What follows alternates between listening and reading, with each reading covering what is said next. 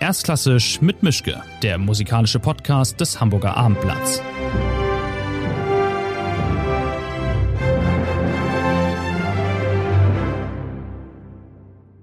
Schönen guten Tag zu einer neuen Folge von Erstklassisch mit Mischke. Ich bin immer noch in meinem Arbeitszimmer und mein Gast ist auch in diesem Fall nicht in Hamburg. Es ist diesmal der Dirigent und, wie soll ich sagen, Ex-Gambist, Ex-Cellist Jordi Saval. Ich weiß gar nicht genau, wo ich sie erwische. Ich nehme mal an, irgendwo, an, irgendwo in Spanien, denke ich, sitzen sie gerade. In, in Bellaterra, ja, in meinem Haus in Spanien. Ah, okay. Erstmal vielen Dank, dass Sie sich die Zeit genommen haben und toll, dass das geklappt hat. Ich hoffe, die Leitung hält.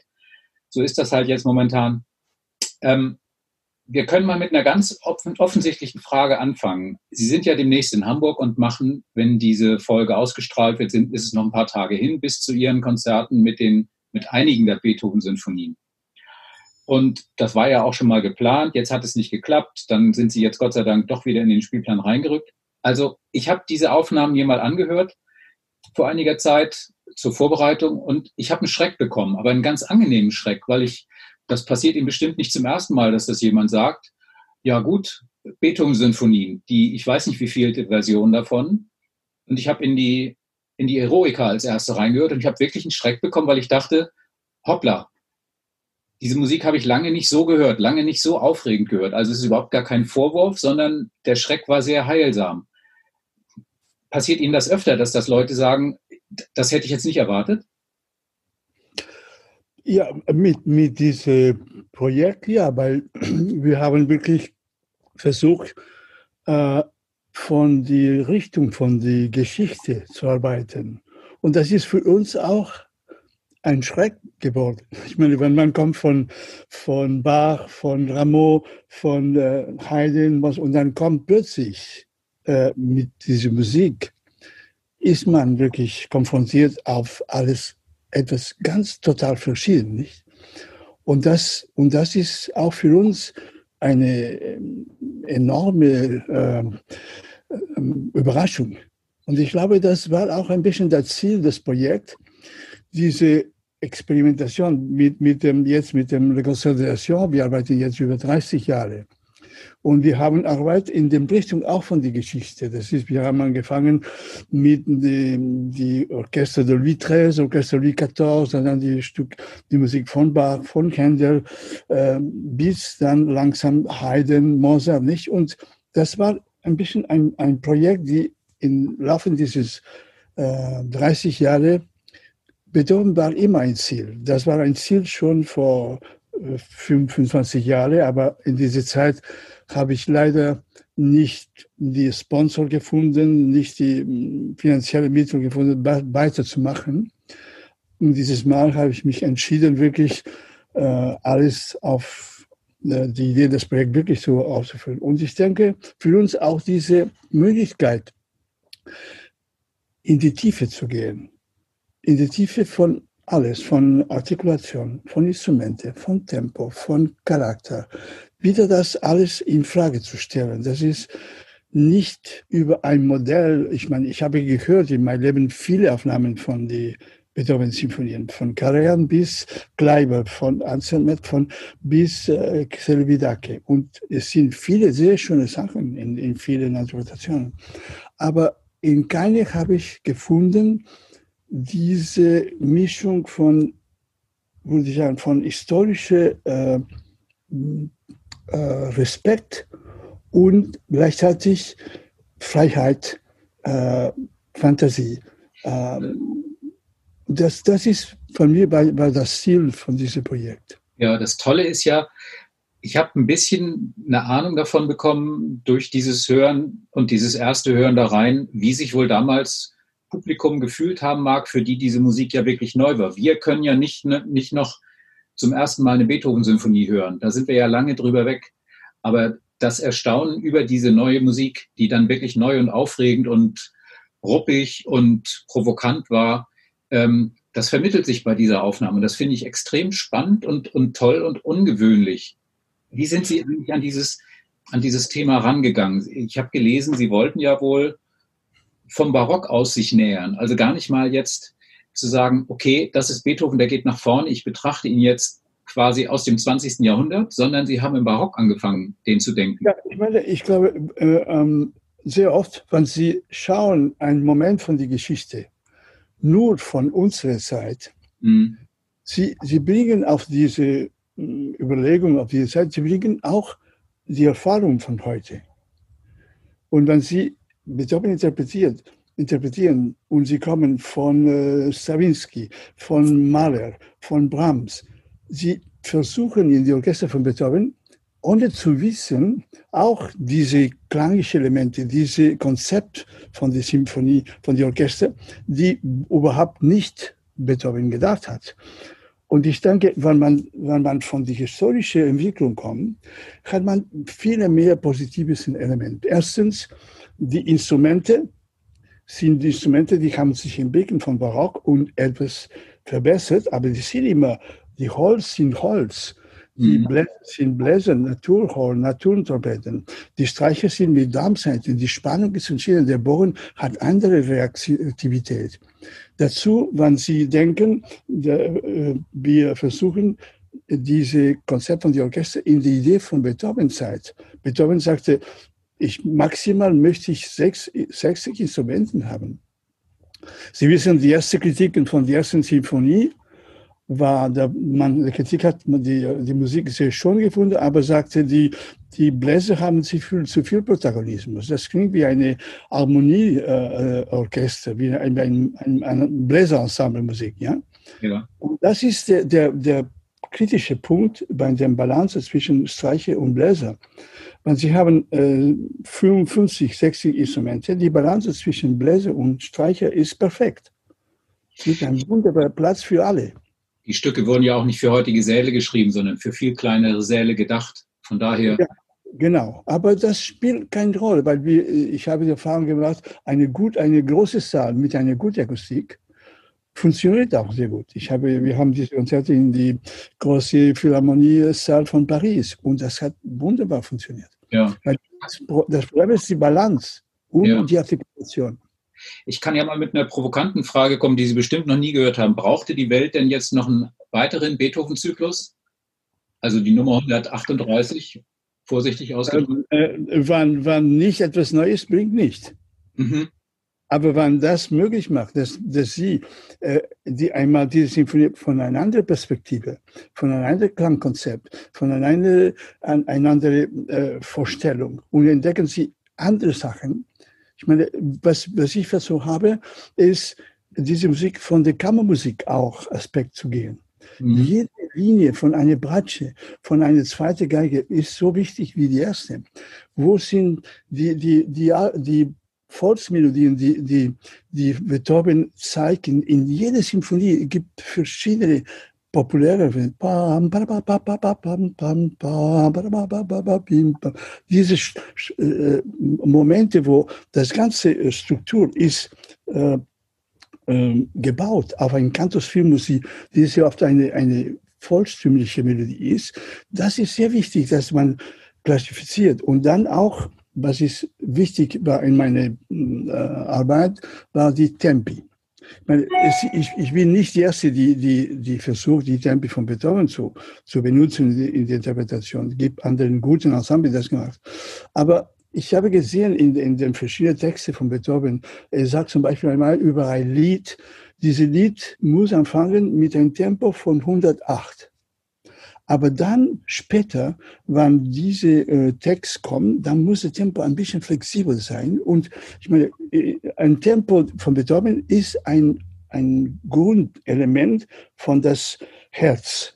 Mhm. Aber unser Herz äh, geht schneller oder langsamer, wenn wir motiviert sind, wenn wir etwas zitiert, der, der, der Herz geht lang, äh, schneller nicht. Und das ist, glaube ich, das Konzept, das ich gemacht habe. Wenn Sie kontrollieren die, die Tempi von der Symphonie, Sie werden sehen, dass nie ist das Tempo metronomisch äh, gleich.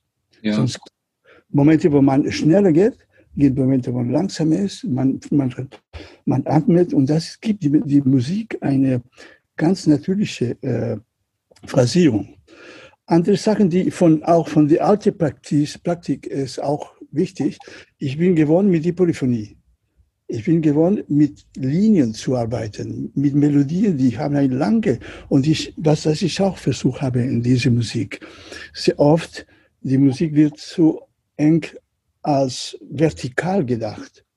Und die, diese Musik von Beethoven, wie viele von diesen, ist eine lange zu, von verschiedenen Stimmen, die gehen jeder in seiner Linie. Und natürlich gibt es auch natürlich Momente, wo, wo die Akkorde sehr wichtig sind, wenn die ganze Vertikal enorm äh, äh, Kraft, Kraft hat.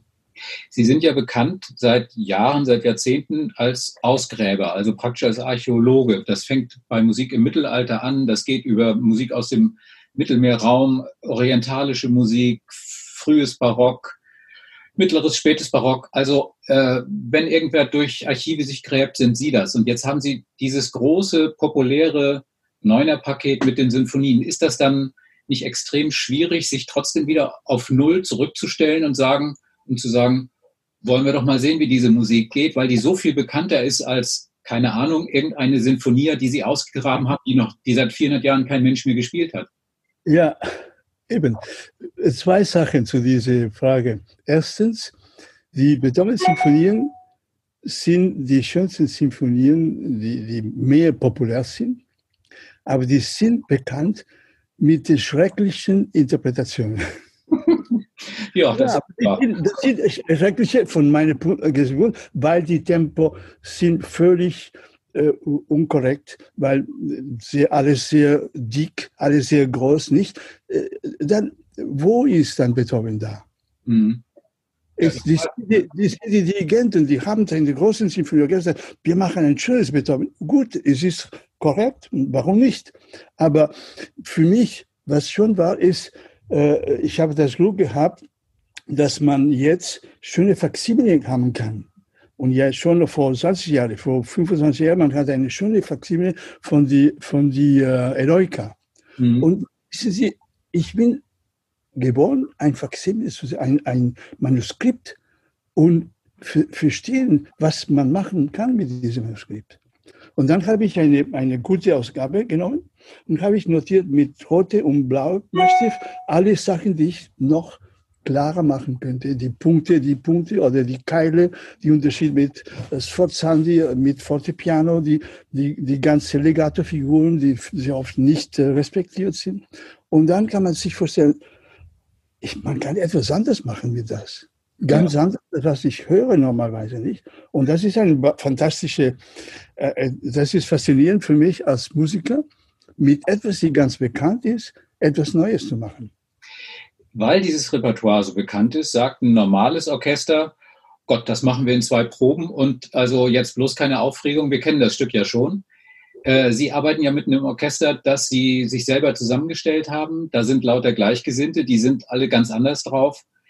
Das, also wie lange arbeiten Sie schon an diesem Projekt konkret und glauben Sie, Sie könnten mit einem Orchester überhaupt noch klarkommen, das sagt, also mehr als zwei Proben machen wir aber nicht? Nein, eben, für mich ist das Probezeit war die Hauptelement. Weil ich wollte, natürlich, ich habe Vorteil, dass ich kenne meine Orchester, weil ich habe gegründet seit äh, 30 Jahren und ich kenne, ich habe mir alle Projekte äh, und ich kenne meine Musiker. Ich habe nur 20 junge Musiker von der ganzen Europa noch dazu. Aber für mich von ganz von an die Qualität von der Arbeit und die Sinnlichkeit von dieser Arbeit war Zeit zu haben. Ich denke, das ist. Gehabt? Oder wie viel Zeit haben Sie sich genommen eher? Ich habe, für, ich habe geteilt die ganzen neun Sinfonien in vier Programme. Erste mhm. Programm war 1, 2, 4. Mhm. Zweite 3, 5. Und jetzt in Juli haben wir 6, 7. Mhm. Und jetzt in August und Oktober machen wir äh, 8, 9. Mhm. Für jedes Programm haben wir ein sechs Tage arbeitet sechs Stunden jeden Tag mit Zusammenarbeit, Individuellarbeit, Stimmen, Geigen, Cello, Bratschen, Bläser zusammen, dann Masterclass über Klangproduktion, über äh, wie man staccato, wie man die Spannung mit dem Bogen für lange Bogen, das wie eine, wie eine Akademie, wirklich. Da würde ein normales Orchester schon lange sagen, der ist verrückt geworden. Bitte? Da würde ein normales Orchester schon lange sagen, der ist verrückt geworden. Ja, absolut, absolut. Aber und dann nach sechs Tagen, sechs Stunden, aber sechs Stunden, die Pausen dazu. Wir haben eine, eineinhalb Stunden geprobt, halbe Stunde Pause, eineinhalb Stunden geprobt, eine Stunde Pause, dann wieder ein halb und so jeden Tag nicht. Und dann nach dieser ersten Akademie, sechs Tage, ich habe, die Musiker sind zu Hause gegangen und haben wir noch einmal das Gleiche, aber dann mit alles noch in die Tiefe zu gehen. Und dann haben wir in den letzten Tagen aufgenommen, geprobt und aufgenommen. Geben Sie, dem, geben Sie dem auch noch eine, eine Lektüreliste, dass die was lesen müssen? Wie meinen Sie? Naja, äh, dass sie, dass sie noch ein bisschen Fachlektüre lesen müssen und die wird dann abgefragt oder sie, sie werfen so einen Stapel Bücher in die Probe und sagen, hier, lest euch das durch. Nein, nein, nein, nein. nein ich die Musiker, die ich habe, sind schon Leute, die neugierig sind. Und die, die sind alle, die, die, ich arbeite immer als Musiker und meine Musiker haben auch Kapazität. Mir sagen, Jordi, hier habe ich gehört, dass zum Beispiel, wir haben diskutiert in der 9. Es gibt äh, an, an, an die 240 Tag von der ersten Satz gibt eine Fassung, wo die in dem Manuskript steht eine Kontrastpetar, Papa, Papi, Papa, Papa, ein Kontrapunkt die die moderne äh, Partitur nicht geschrieben ist, aber das war original. Und in der ersten Probe äh, hat das nicht, das war, haben die nicht geschafft. Und dann Beethoven hat sich, dann hat gemacht eine Tremolo. Und das ist zum Beispiel, das hat mich ein Musiker, ein Musiker, ich wusste das, aber hat mir ein, ein Musiker, das mich erinnert, dass diese, das ist, meine Arbeit mit dem Orchester ist eine Zusammenarbeit auch die, wichtig, die Hauptmusiker von der erste Geige, erste Concertino, erste Cello, ähm, Bläser, die arbeiten mit mir. Ich, ich bin nicht ein autoritarisches äh, Dirigent, die, die lässt die Musiker nicht sprechen. Wir mhm. machen das Arbeit zusammen und jeder fühlt sich verantwortlich und jeder arbeitet mit seiner Gruppe und das ist ein ganz anderes System. Aber Sie sind schon, wie soll ich sagen, verdorben für konventionelle Probenarbeit, für konventionelle Orchester, weil das genügt ihnen nicht. Ja, ich meine, äh, das große Problem mit konventionellen Orchestern ist, was Sie vorher gesagt haben. Kommen, ich komme da und sage, ja, wir brauchen das nur, nur zu proben. Wir kennen die Stube, wir haben gespielt letzte Woche mhm. und wir brauchen nicht zu proben. Ja. Okay. Dann sage ich, warum haben Sie mich gefragt zu kommen, nicht? Also Sie wollen gleich das Gleiche machen, das Sie immer gemacht haben, dann brauchen Sie nicht mir einzuladen, nicht? Ich ja. denke, äh, Probe ist ein wichtiges Element, da man in die Tiefe von der Musik und damit man danach die Musik spielen lässt. Ich meine, eine gute Interpretation ist, wenn alle technischen Probleme gelöst sind, assimiliert und lässt man die Musik durch das Instrument le leben. Mhm. Nicht? Ist genau wie der, wie der, äh, der Bogen äh, mit dem Zen-Spiel. Nicht? Man lernt Monate, Jahre lang, bis man die, die ganze Kontrolle und man, man braucht nicht mehr zu denken, ich muss das Ziel erreichen. Man Sie brauchen den Pfeil gar nicht mehr loszuschießen. Sie wissen, dass er trifft. Genau. Nicht? Das, das, das ist das Ziel von einer Arbeit, mit, mit ein, ein Solist, auch mit einem Orchester, der Kammermusik. Ja. Der Zyklus, den Sie gemacht haben, hat den Untertitel Revolution. Jetzt stelle ich mal eine Frage darüber, haben andere mindestens drei Bände vollgeschrieben, aber was ist denn für Sie das Revolutionäre an Beethovens Musik oder das sensationell neue andere? Ja, Haydn hat über 100 zehn Sinfonien. Mozart hat 41, Beethoven hat nur neun. Mhm. Und jede Sinfonie ist eine Revolution. Mhm. Jede Sinfonie ist ein neuer Start. Er, er stellt für jede Sinfonie ein neues Modell und dieses Modell wird nie wiederholt.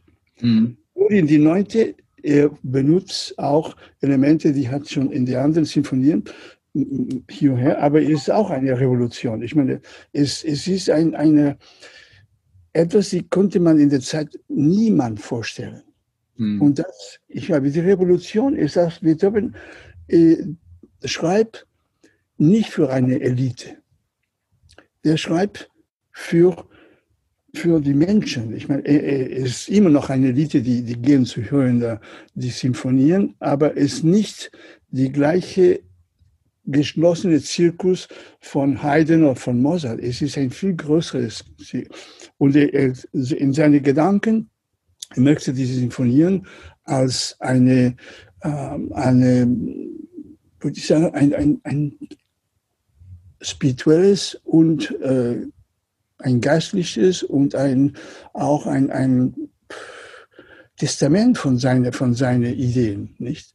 Und es inspiriert auch mit dem Kontakt mit der Revolution. Es ist ein Moment, wo, wo alles bewegt sich und, und, und, und äh, ich glaube, es versucht in seiner Musik eine sehr direkte äh, Sprache zu den Menschen, aber mit seiner Fantasie erreicht eine unglaubliche Dimension von das immer von einer neuen Fantasie, die, die überrascht jede, jede Person. Noch heute, noch heute, wenn man kommt, wie, wie ich und wie meine Musiker, wenn man kommt vom Barock und man kommt von Beethoven, ist jede Tag überrascht.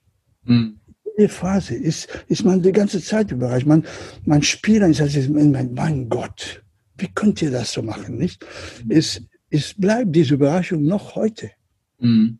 Wenn Sie jetzt mit Ihrem Spezialistenensemble eigentlich aus der Historie kommen, ist das schwierig gewesen, dann Veranstalter, Konzerthäuser zu finden, die sagen, ja, ja, jetzt, also bislang war Saval mit seinem Orchester oder mit seinen Ensembles für Barock hier jetzt trauen wir ihm mal und wir glauben ihm mal, dass er auch Beethoven kann? Oder war das gar kein Problem, ähm, davon zu überzeugen, dass das eine Musik ist, mit der sie klarkommen? Weil das, also ich war auch ein bisschen überrascht, weil ich habe sie, also spätestens bei Haydn hätte ich gedacht, würden sie abbiegen und sagen, so, jetzt ist aber auch gut, aber dass sie noch bis Beethoven gehen, ich weiß nicht, haben sie schon nächste Schritte vor?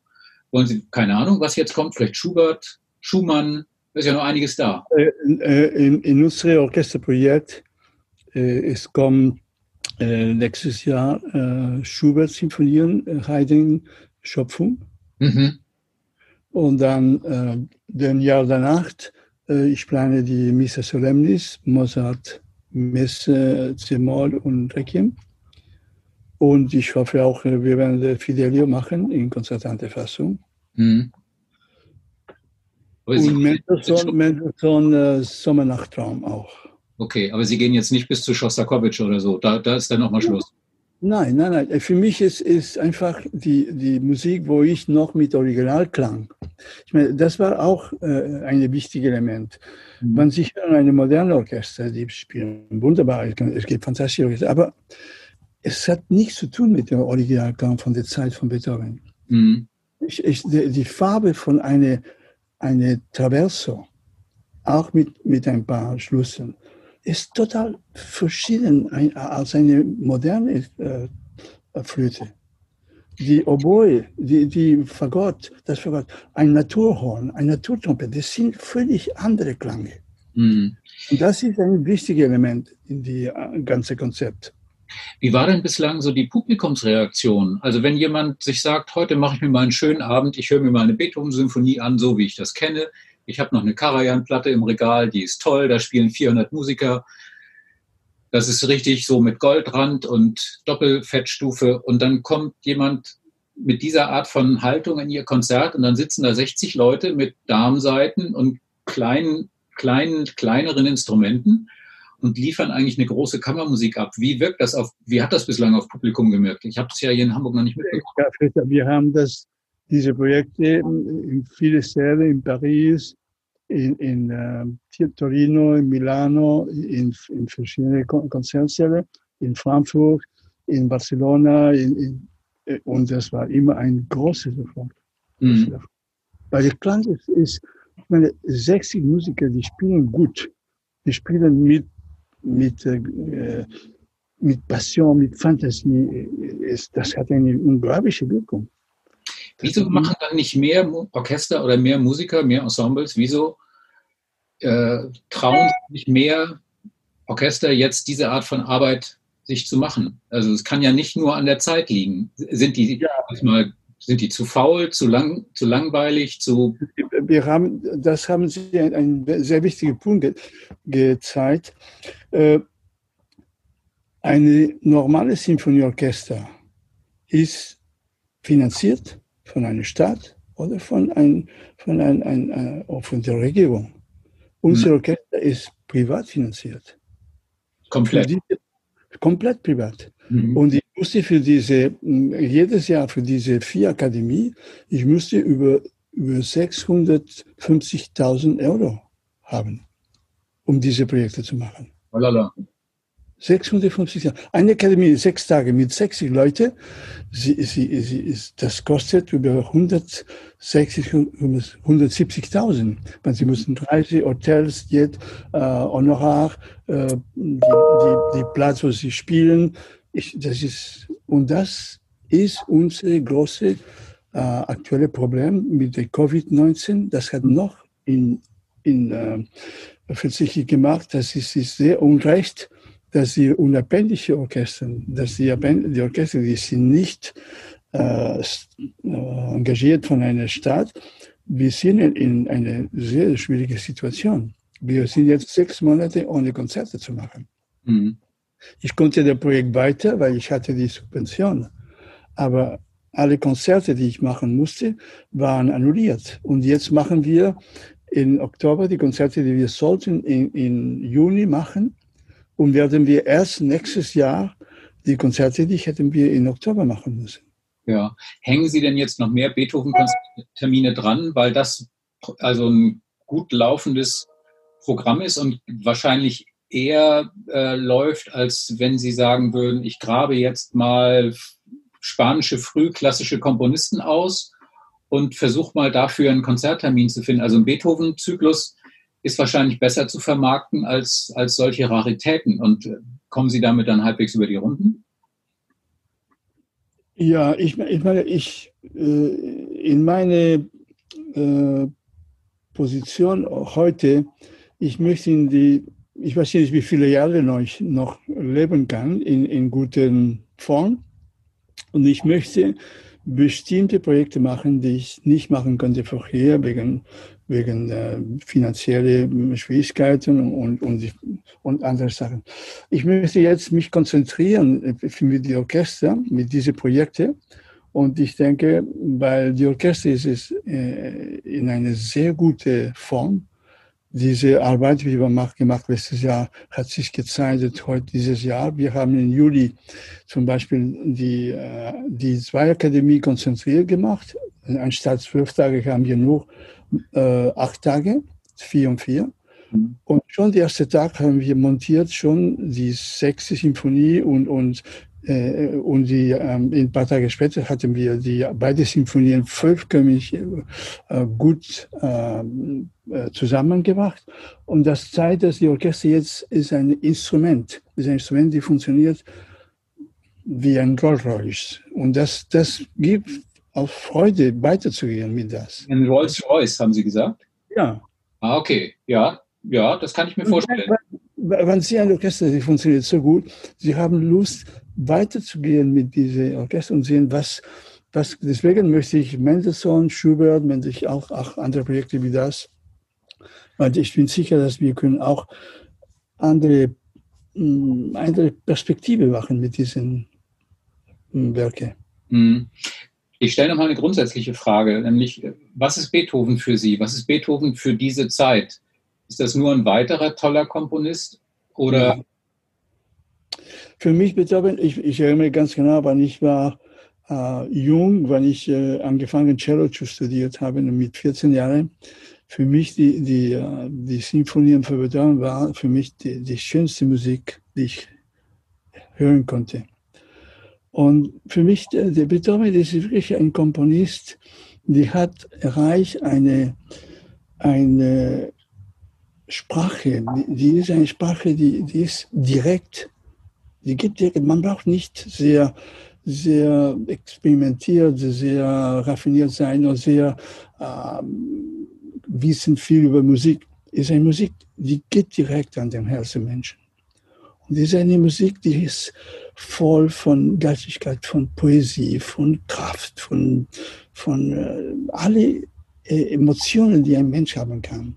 Und das, das ist auch, weil selber Beethoven ist ein unglaublicher Mensch, ist ein Mensch, der hat eine unmögliche Leben gehabt. Die hat, hat, war krank, er war unzufrieden mit der Liebe. Und er hat dieses ganze schwierige Leben transformiert in, in Schönheit. Mhm. In Schönheit und in, in, und ich glaube, er hat gekämpft immer, um Schönheit zu haben, um, um die Sachen. Und ich denke, deswegen ist für uns so wichtig, dass wir diese Musik ganz genau, wie er gedacht hat, weil da kommt die, diese Schönheit, da kommt diese Kraft. Hören Sie einmal die, die vierte. Die vierte ist eine Symphonie, die, die meistens äh, äh, interpretiert mit sehr leicht und sehr. Ja, so, so eine hübsche kleine. Ja, das ist eine, eine voll Tiefe. Die zweite Satz ist, ist unglaublich. Es ist, das hat eine, die schönste Melodie mit dem Klarinet. Die hat, die hat eine so eine Melancholie, eine, eine unglaubliche Tiefe von, von, von ja, Hoffnung und gleichzeitig sehr melancholisch, nicht? Ich habe ein Zitat von Ihnen gefunden. Ich nehme an, dass es stimmt. Äh, wir haben gesagt, wenn ein Künstler nicht fähig ist, die Welt zu verändern, dann ist er kein Künstler. Das ist ein toller Satz. Aber wenn man diesen Anspruch hat, dann läuft man womöglich in diesen Tagen sehr frustriert durchs Leben und durch die Welt, oder? Ja, ich, ich denke, die Welt ist zu groß, aber ich denke, wenn Sie denken, die Welt anstatt Welt Menschen, mhm. dann ist es ganz anders. Mhm. Ich weiß, dass die Musik kann die Menschen verbessern und die Menschen helfen. Mhm. Das habe ich erfahren viele, viele Mal. Viele Mal. Und ich weiß, dass das passiert. Und äh, ohne Musik, das Leben wäre unmöglich. Können Sie sagen? Sehr arm, sehr arm. Können Sie sich eigentlich in ein Konzert setzen und sich einfach nur einen schönen Abend machen oder springt im Hinterkopf immer die Historikermaschine an, die sagt, was passiert da? Ist das so richtig? Könnte ich das womöglich besser machen? Wo kommt das her? Wo geht das hin? Geht das noch bei Ihnen oder kriegen Sie das nicht abgeschaltet? Wie meinen Sie, ob ich ein, ein Konzert mache mit einem Programm? Nein, nein, auch als Zuhörer. Oder wenn Sie, wenn Sie ah. im Konzert sind, können Sie sich einfach hinsetzen und sagen, so, zwei, zwei Abende, zwei Stunden schönen Abend und dann gehe ich wieder nach Hause, ist auch okay. Ja, ja, ja. Ich meine, ich habe ein der letzten Konzerten gehört habe, war es mit äh, die Berliner Philharmoniker in dem Ab, äh, für, äh, äh, Abschied von dem Dirigent von äh, der aktuelle Dirigent. Äh, no, vorher. Rattle. Ja, das Sam Monat, nicht? Ja. Ich habe diese Konzert gehört in Barcelona. Die haben die, die zweite Symphonie von Brahms und, und es war wunderbar. Ich habe mich sehr gefreut. Mhm. Und danach habe ich äh, an dessen gemacht äh, gehabt mit, mit Simon und ich habe mich sehr gefreut. Und das, das war so eine schöne Abend. Die Orchester hat funktioniert fantastisch. Die Interpretation war sehr schön. Nichts zu sagen. Aber ich, ich meine, wenn einmal ich habe die Möglichkeit, eine Brahms-Symphonie zu arbeiten, ich werde dann auch gehen an die Partitur und erst denken, was könnte ich machen mit das? Was ist denn das modernste Stück, was Sie gemacht haben bislang? Also wie weit haben Sie sich denn schon vorgearbeitet? Praktisch? Ja, ich habe äh, Stücke wie von, äh, von ähm, ich habe auch moderne Musik gemacht mhm. in, in, in, in den letzten Jahren. Ich habe moderne, äh, äh, moderne Kompositionen. Ich habe ein, ein, eine Kantata ein, ein von äh, äh, ich habe Stücke von Avopert, Stücke von, von ähm, verschiedenen Komponisten, äh, auch moderne Komponisten mit alten Instrumenten gemacht. Okay. Fehlt Ihnen denn eigentlich das Cello spielen, das Gambe spielen oder ist das für Sie jetzt abgehakt und Sie sagen, Sie sollen andere machen? Ich habe vor zwei Tagen gespielt, ein Rezital in, in, äh, in Bayreuth gemacht Und ich gestern, äh, diese Wochenende habe ich gespielt in der Abbey de Berlin. Ich spiele die Gambe, ich, ich arbeite jeden Tag Bach. Mhm. Und für mich, äh, der Kontakt mit dem Instrument ist eine wichtige Sache, weil ich, von das ist meine Ausgangspunkt mit dem Orchester. Meine, Kraft ist, dass ich kann eine Geige nehmen und ich kann sagen, die, dieser Strich geht so. Hier ist das Kontakt, hier ist die Spannung, hier ist der Klang, hier ist die Artikulation. Wir sind in der Zeit von Beethoven, die Gambe war noch bekannt. Mhm. Das war noch Karl Friedrich Abel. Der, war, der ist gestorben in den letzten 1990ern. Der, der Gambespiel war sehr bekannt. Es war ein, die Gambisten waren sehr virtuos und es gibt äh, in meiner Jugend habe ich Cello-Konzerte von Bernhard Romberg war es ein, gut, ein Komponist, der sehr viele Konzertos für Cello in der Zeit von Beethoven komponiert hat. Und es, es, es war in, in bestimmten Momenten alla gamba. Mhm. Wissen Sie, was bedeutet alla gamba? Ich habe bislang keine Ahnung, nee. Das ist die, die deutsche Sprache äh, für Ponticello. Okay. Ja. Ponticello, das bedeutet, die Gambisten, weil die haben sechs, sieben Zeiten, die mussten um die Klang zu haben, mussten sie nach vom Steck spielen. Und das war die Klang, die Ponticello Klang. Und das ist zum Beispiel, was ich gemacht habe in den Symphonien, waren die sehr lange Bogen, die keine Orchester oder die original lange Bogen, Tiger, Tiger, Tiger, Tiger, Tiger, Tiger, diese Spannung, die der Bogen hat in der Nähe von der Steck, dann gibt es unglaubliche Spannung. Und das ist, was Beethoven machen wollte mit diesen langen Bogen. Es ist nicht nur eine Idee, sondern es ist ein Klang. Und jede Bogen von Beethoven hat eine Klangfunktion. Sie müssten doch eigentlich, um all das auch ans Publikum loszuwerden, was Sie vorher so mühsam und so kleinteilig erarbeitet haben, müssten Sie ja Konzerte geben, bei denen Sie im Prinzip noch eine Vorlesung mit dran schrauben und sagen, so bevor es losgeht, erkläre ich euch erstmal, was jetzt hier überhaupt passiert. Also sich einfach auf die Bühne zu stellen und zu glauben, das Publikum kriegt schon alles mit, was wir hier gemacht haben, bis ins letzte Detail, ist ein bisschen ja. sehr optimistisch vielleicht, oder? Nein, nein, nein, nein, das, das passiert so. Ich meine, ich, ich habe nach Konzerten in Paris, in Madrid und in Torino, die Leute sind gekommen, ich habe Stimmen, die ich niemals gehört habe in diesem Satz. Ich habe hier äh, äh, die Bläser gehört, dass ich nie, nirgendwo sind die gleiche Klarheit. Ich meine, das, ich meine, die Interpretation ist direkt. Jede Person, die ein bisschen Sensibilität und, und Neugierigkeit, wird das verstehen. Mhm. Das ist der Vorteil von Musik. Ich meine, äh, Goethe hat gesagt, die Musik spricht direkt an unser Herz. Man braucht keine äh, äh, Erklärung. Man kann keine Erklärung. Und alle diese Elemente, die wir sprechen, wenn ich dirigiere, ich vergesse das. Das mhm. ist ein, eine Arbeit, die wir haben gemacht und kontrollieren die technischen äh, äh, Probleme. Aber in dem Moment, wo man arbeitet, diese Probleme sind schon gelöst und dann funktioniert die Musik. Dann ist die, die Phrasierung, die Dynamik, die, die, die Artikulation, die, die Proportion von dem Tempo, die, alle diese Elemente, die machen, die, die Musik lebendig ist und die Musik trifft uns mit seiner vollen Kraft.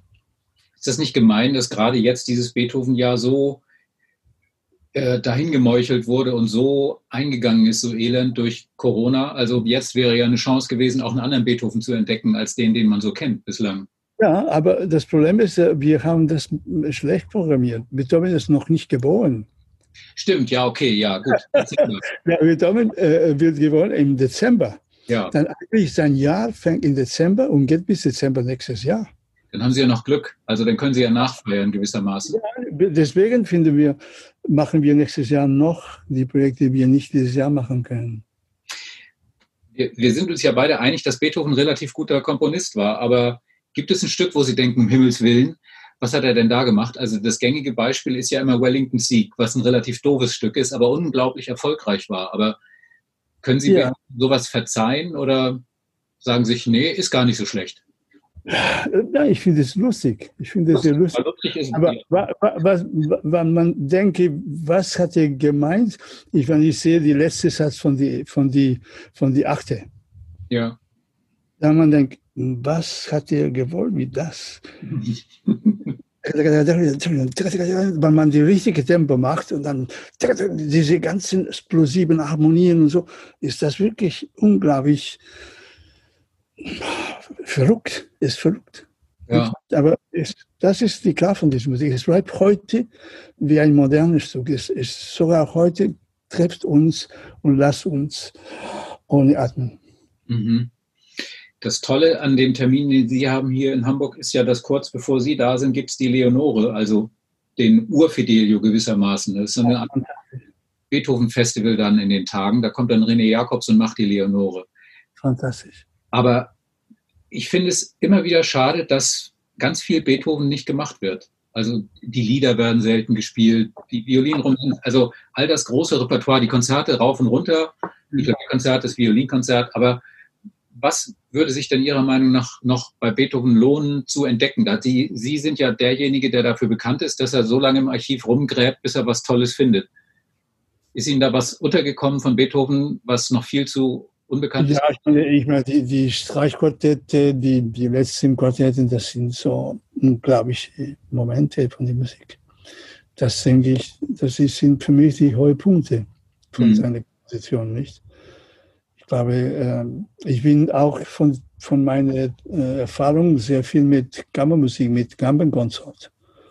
Und äh, für mich äh, diese Momente wie Kunze Fuge, die letzten Quartetten auch von, von Mozart und, und die, die letzten Quartetten von, von Beethoven, weil ja man sich denkt, hat er wirklich das gemeint? Hat er wirklich das gehört? Mhm. Ist dann, aber es, es ist, wir sind in einer Zeit, wo, wo nur sehr wenige Stücke auf den Licht gebracht sind. Und ich meine, die ganze Klassikwelt, äh, die, die, die Leute, die Klassikmusik hören in die ganze Welt, die hören drei, vier Komponisten und immer die gleichen Stücke. Mhm. Das ist die Tragödie. Nicht? Mhm. Aber auch weil, warum, weil, weil sehr selten neue, äh, neue Visionen von den Stücken. Ich meine, es ist schon lange Zeit, äh, nur ein Selbidake oder ein, ein Kleiber oder, oder die, die haben wirklich neue Formen der, der, der, der Interpretation gebracht. Es gibt jetzt seit vielen Jahren eine Standardinterpretation, die, die sehr hoch ist, aber, aber ohne Überraschung. Ich meine, ist eine Berliner Orchester oder eine, eine Philadelphia Orchester oder ein Orchester von äh, San Francisco oder von äh, Wien. Die klingen ziemlich gleich. Und die Interpretationen sind, sind standardmäßig sehr gut. Melden sich eigentlich solche Orchester noch bei Ihnen und sagen, Herr Sawal, kommen Sie vorbei, wir brauchen Sie, das geht so nicht weiter? Äh, oder kriegen Sie gar keine Fragen von, sagen wir mal, den Berlinern, von den Münchnern, von London, ähm, Wiener? Na, ich, ich, ich bin auch äh, nicht interessiert. Ich meine, es gibt andere Dirigenten von Barockmusik, die viel mehr tun. Ich, ich, ich äh, mache nur einmal im Jahr. Und ich habe verschiedene Orchester dirigieren. Äh, und jetzt habe ich letztes äh, Rotterdam und in 22 dirigiere die, die Konzertgebauorchester. Mhm. Welches Programm? Was, was dirigieren Sie da? Da ich mache ich ein Programm mit Bach, Rameau und Händel. Aha. Okay. Ich meine, natürlich, das ist ganz logisch, weil ich, ich kann mit diesen Programmen mehr ähm, vielleicht erzählen, als Sie können vorstellen, dass ich erzählen konnte mit, mit Beethoven. Ich, ja, aber die Vorstellung, dass Sie sich sagen, einmal im Leben möchte ich eine Wagner-Oper dirigieren, das liegt für Sie ganz weit weg. Ist völlig illusorisch. Na, äh, Wagner ist, es kommt nicht in meine Projekte, aber ich möchte Zauberflotte, ja. Ja gut, das ist aber noch, das ist nicht direkt Wagner. Nein, Fidelio. Ja, okay. Mhm. Das wäre auch. Ja. Und äh, äh, L'Enfance de Jésus, Berlioz. Hollala. Auch wieder so ein Spezialprogramm. Das ist ganz tolle Musik auch. Mhm. Wenn Sie jetzt die Wahl hätten, was würden Sie denn jetzt eigentlich gerne machen wollen, wenn Sie so könnten, wie Sie wollten? Losgelöst von, ich muss Geld besorgen, ich muss Termine organisieren, ich weiß nicht, ob die Musiker das hinbekommen. Gibt es Repertoire, das Sie schon seit Jahrzehnten vor sich her schieben und sagen, irgendwann schaffe ich das nochmal? Ah, ich glaube, dass ich werde ungefähr das Gleiche, das ich geplant habe, aber mit ein bisschen mehr, weniger Risiko. Mhm. Ich meine, ich plane, äh, nächsten Jahr muss ich noch äh, Bach, Johannes Passion. Ich würde gern ähm, noch die, ähm, die Jahreszeiten von Haydn machen. Ich meine, verschiedene Werke. Ich möchte gern auch äh, die C-Moll-Messe von Mozart und die Requiem mit ein bisschen denken, was man kann machen mit dem, mit dem Komposition, ob es, ob es, man kann etwas machen. Ja, ich, ich bin zufrieden mit, mit den Plänen, die ich habe. Ich habe keine, äh, meine Zeit ist auch gemischt. Ich mache Solo-Konzerte, ich mache Kammermusik, ich mache auch Konzerte mit, mit äh, Projekten wie Jerusalem, äh, die Sklavenroute oder Balkans. Ich einmal jedes. Und das habe ich sehr viel Freude auch mit diesen Projekten. Und für mich, was mich interessiert, ist, weiterzugehen mit meinem Orchester auch und diese Kombination von jungen Leuten und experimentierte Musiker. Die Transmission, ich meine, für mich was interessiert ist, auch zu erzählen, was ich gelernt habe. Mhm. Was ich auch, äh, für mich ist wichtig, was ich lernen muss. Mhm. Äh, für mich ist, äh, ich habe jetzt gerade 79 gemacht. Und für mich ist es fantastisch, hier am Tisch zu sitzen und noch viel zu lernen muss. Ich, ich muss noch viel lernen mit diesen nächsten Projekten.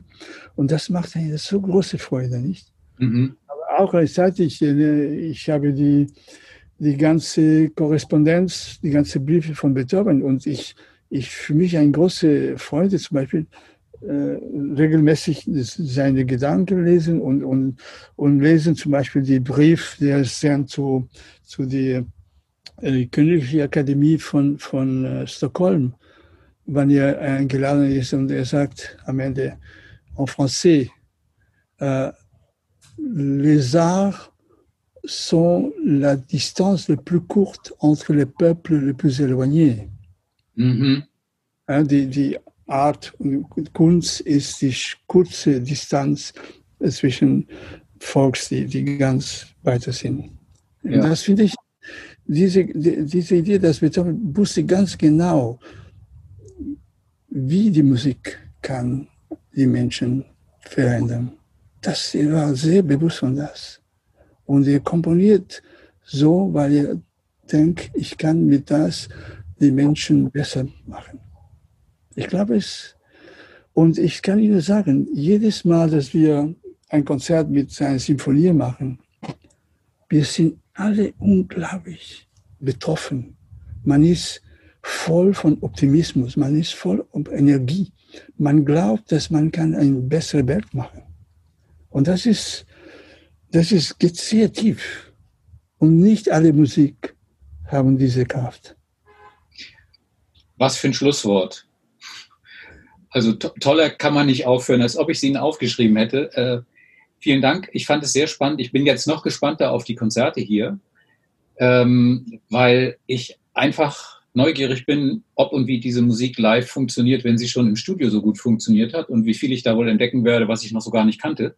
Ich nehme an eine ganze Menge. Also von daher vielen Dank. Und ähm, wir sehen uns dann in ein paar Tagen äh, hier in Hamburg womöglich. Passen Sie auf sich auf. Ja, sehr gut. Danke, gleichfalls. Gut, dann vielen Alles Dank. Dankeschön. Ciao. Auf Wiedersehen. Ciao, ciao.